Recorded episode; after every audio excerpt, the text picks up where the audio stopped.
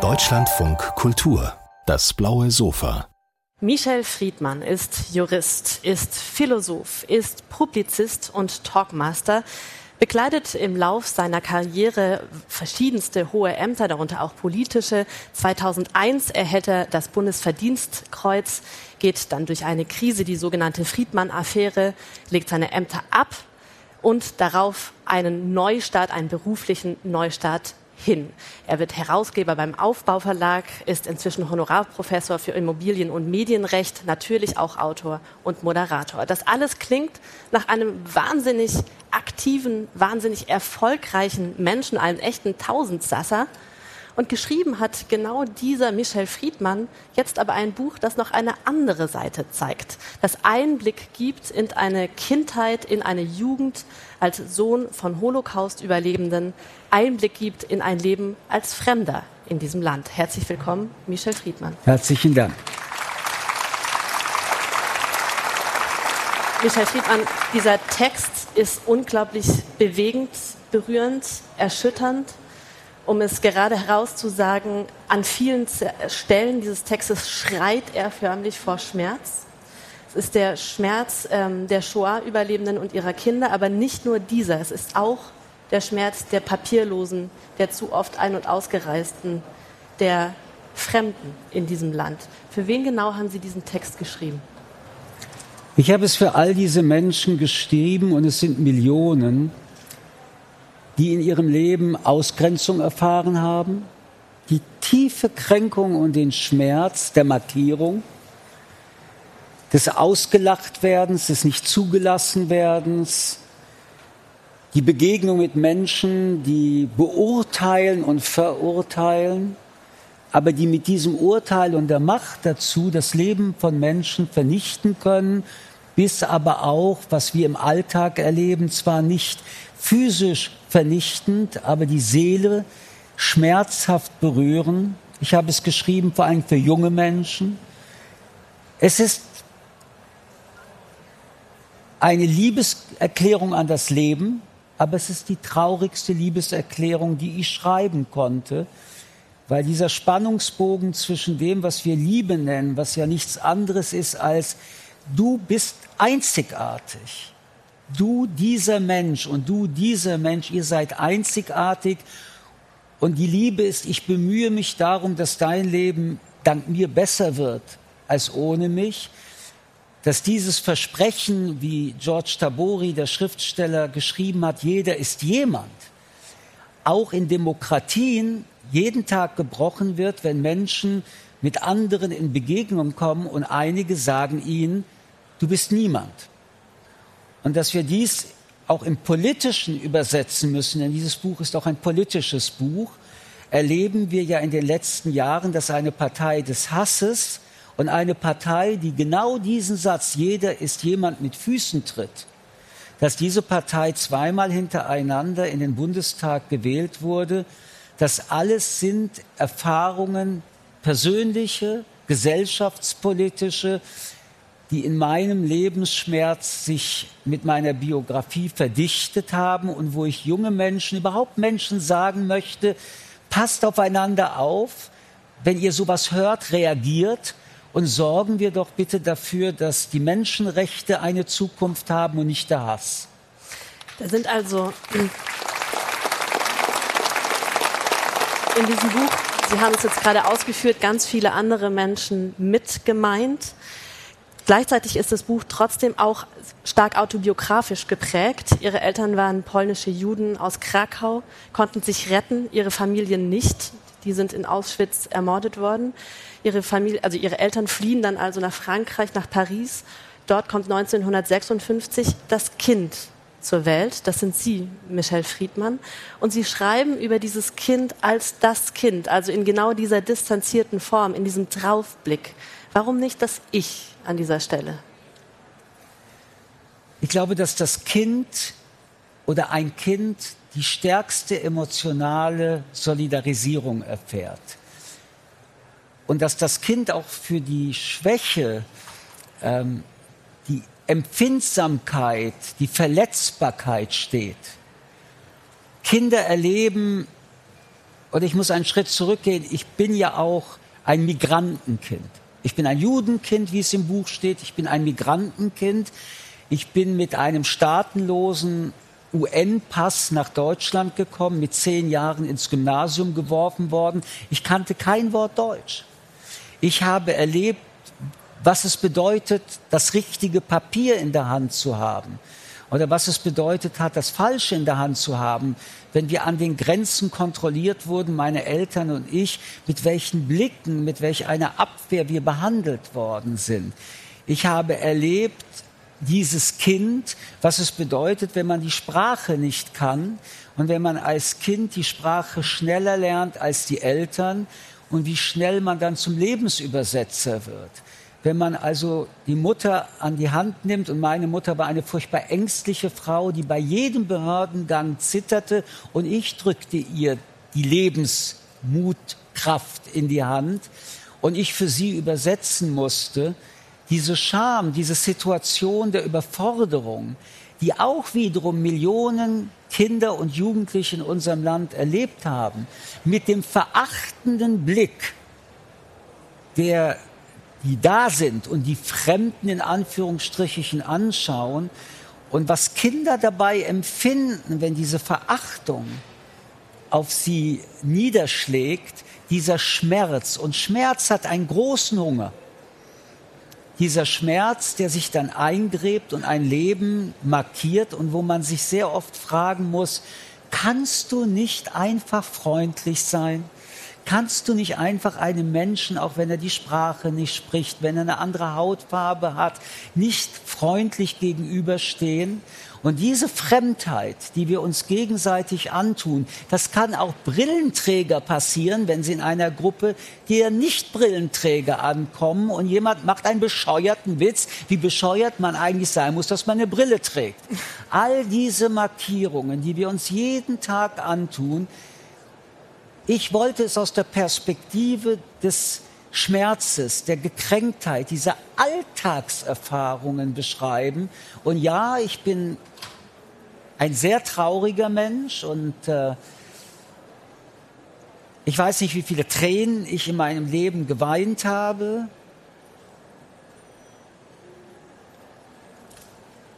Aber ich bin wahrscheinlich dank der Liebe, die ich durch meine Eltern erfahren habe, auch wenn diese Liebe nicht erfüllbar war, weil es war notwendig, dass ich, dass ich ihnen das Glück nach Hause bringe. Ich sollte das Leben nach Hause bringen, nachdem sie überlebt haben, die Shoah und ein schlechtes Gewissen hatten, dass nicht ihre Geschwister überlebt haben. Ich sollte legitimieren, dass das Leben einen Sinn hat. Und wie ein Eichhörnchen habe ich dann immer was nach Hause gebracht und Geschichten erzählt.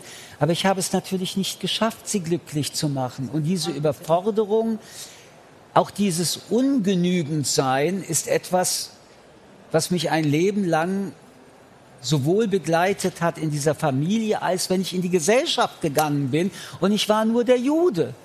Oder ich war irgendwie, der kann kein Deutsch. Es hat Jahrzehnte gedauert,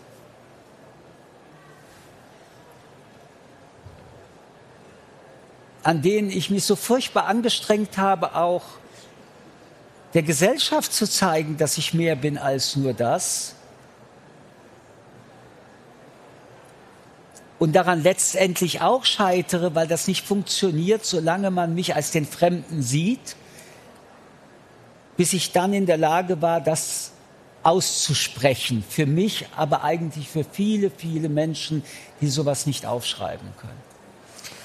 Das Kind, also als Lebenselixier der Eltern, ist natürlich eine wahnsinnige Bürde ähm, für Sie damals als Kind, aber natürlich auch für alle anderen Kindern in ähnlichen Situationen. In so einer Kindheit und Jugend, in die sich das Fremdsein so einschreibt, auch die Angst vor dem Nicht dazugehören können, vor auch Gewalt, in so einer Situation braucht man natürlich auch Schutzräume, kleine Exile, kleine Fluchten. Wo haben Sie diese Schutzräume, seien es auch nur innere, wo haben Sie die gesucht, wo haben Sie die gefunden? Bei Büchern. Ich habe als Kind gelesen wie verrückt und habe mich in, in diese Welten verloren. Dann kam das Kino, also der Film dazu. Aber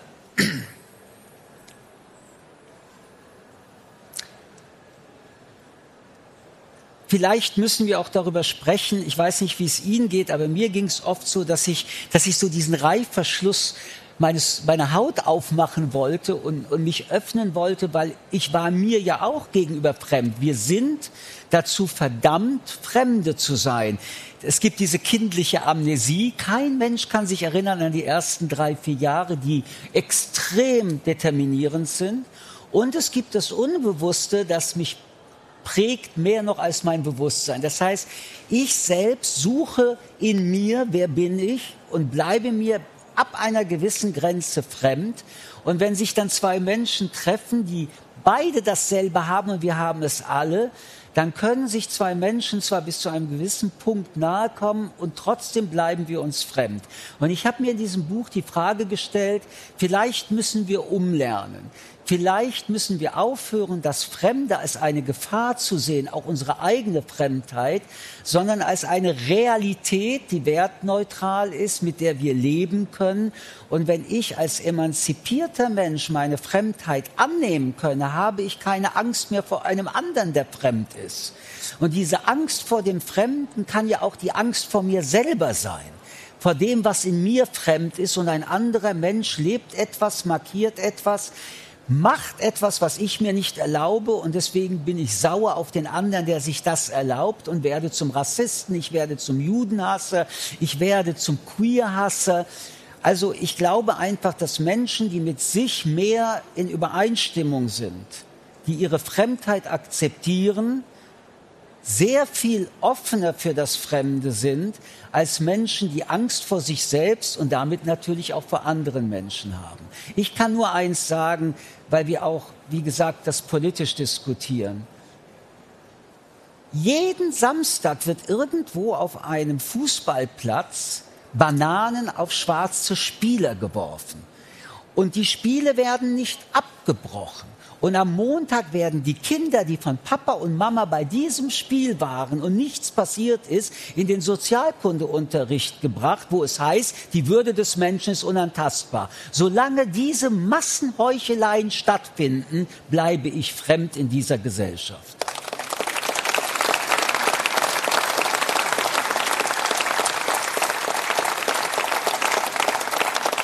Glaube, es ist jetzt schon sehr deutlich geworden, wie schwierig, auch wie schmerzhaft die äh, Sujets, die Erfahrungen sind, über die Sie da schreiben. Und immer wenn etwas besonders schwierig ist, dann stellt sich natürlich noch mal radikaler die Frage eigentlich, welche Sprache auswählen, welche Sprache ist geeignet, um über diese Themen zu sprechen. Und ich habe ihre Sprache gelesen als eine, die wahnsinnig direkt ist, als eine, die keine Umschweife kennt, die auch keine Zierde will für sich, wie würden Sie diese Sprache, die Sie gefunden haben, die vielleicht sogar Sie gefunden hat, wie würden Sie die beschreiben? Sie hat mich gefunden, weil ich alles, was ich in diesem Buch geschrieben habe, nackt geschrieben habe, schonungslos. Mir selbst gegenüber wie auch gegenüber den Lesern und Leserinnen schonungslos. Und ich konnte mir nicht vorstellen, dass in einem normalen Prosatext mit Füllsätzen, Fließtext und ähnliches zu schreiben. Und als ich anfing, gab es die Radikalität dieser Idee, du schreibst das in ganz kurzen Sätzen mit wenigen Worten untereinander liegen. Das heißt, anstatt diese Fließtexte bekommt jede Zeile, jedes Wort die Bedeutung, die es braucht. Das ist natürlich sehr gefährlich, weil wenn du da irgendwelche Worte oder Sätze baust, die beim Leser die Glaubwürdigkeit wegnehmen oder die den Fluss wegnehmen, dann ist das Buch kaputt. Aber so schutzlos wie ich im Inhalt bin, wollte ich auch in der Sprache sein. Und dieses Buch beschäftigt sich ja auch mit einer Sehnsucht, die wir auch alle haben. Wir sind einsam, wir sind allein in der Regel und wir sind Fremde in dieser Welt. Und wir suchen nach Halt, wir suchen nach Trost, also suchen wir ein Wir.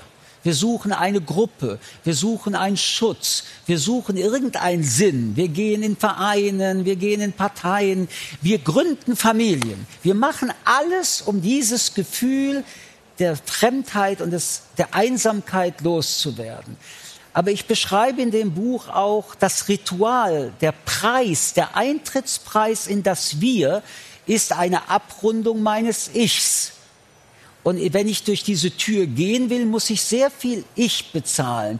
Und die meisten Menschen haben erlebt, dass sie am Ende zwar in der Gruppe sind, aber das Ich auf dem Weg verloren haben. Was ist das dann wert? Und ich erzähle das und ich will das auch hier sagen, weil ich hier ganz junge Leute sehe. Wir lernen das ja schon von Kindheit an. Pass dich an, mach nicht immer so einen Ärger. Und ich erinnere mich, als ähm, ich Schulsprecher war, dass Lehrer dann sehr oft angerufen haben bei Familien, dass das Kind A oder das Kind B im Unterricht stört, so oft widersprechen würde, eigene Meinung hätte. Und meine Erfahrung war, dass die meisten Eltern den Kindern den Rat gegeben haben, jetzt mach doch mal halblang, du musst doch nicht immer dich melden, tu es, damit du bessere Noten bekommst. Und dieser Rat ist Gift Eltern müssten den Kindern sagen, wenn du was zu sagen hast, dann mach es qualitativ, melde dich, ich stehe hinter dir. Und diese Fehlentwicklung geht dann das ganze Leben lang. Man passt sich an, man zahlt einen hohen Preis, man glaubt, man sei jetzt akzeptiert, aber in Wirklichkeit ist es die klonte Version dessen, womit ich einmal angefangen habe zu leben. Und mein Buch will ein, eine Ermutigung sein, bleib so wie du bist, pass dich nicht an. Das Wir wird dich ausspucken, wenn du 20 Jahre Ja gesagt hast, wenn du das erste Mal Nein sagst. Dann sag doch von vornherein Nein. Herr Friedmann, Sie haben das jetzt schon, Sie haben schon angesprochen. Es gibt in diesem Land, in diesem heutigen Deutschland immer noch viele Menschen, die Fremdheitserfahrungen machen, die auch zu Fremden erklärt werden. Was könnte es, was sollte es aus Ihrer Perspektive bedeuten, genau diese Menschen nicht alleine zu lassen? Abschließend gefragt.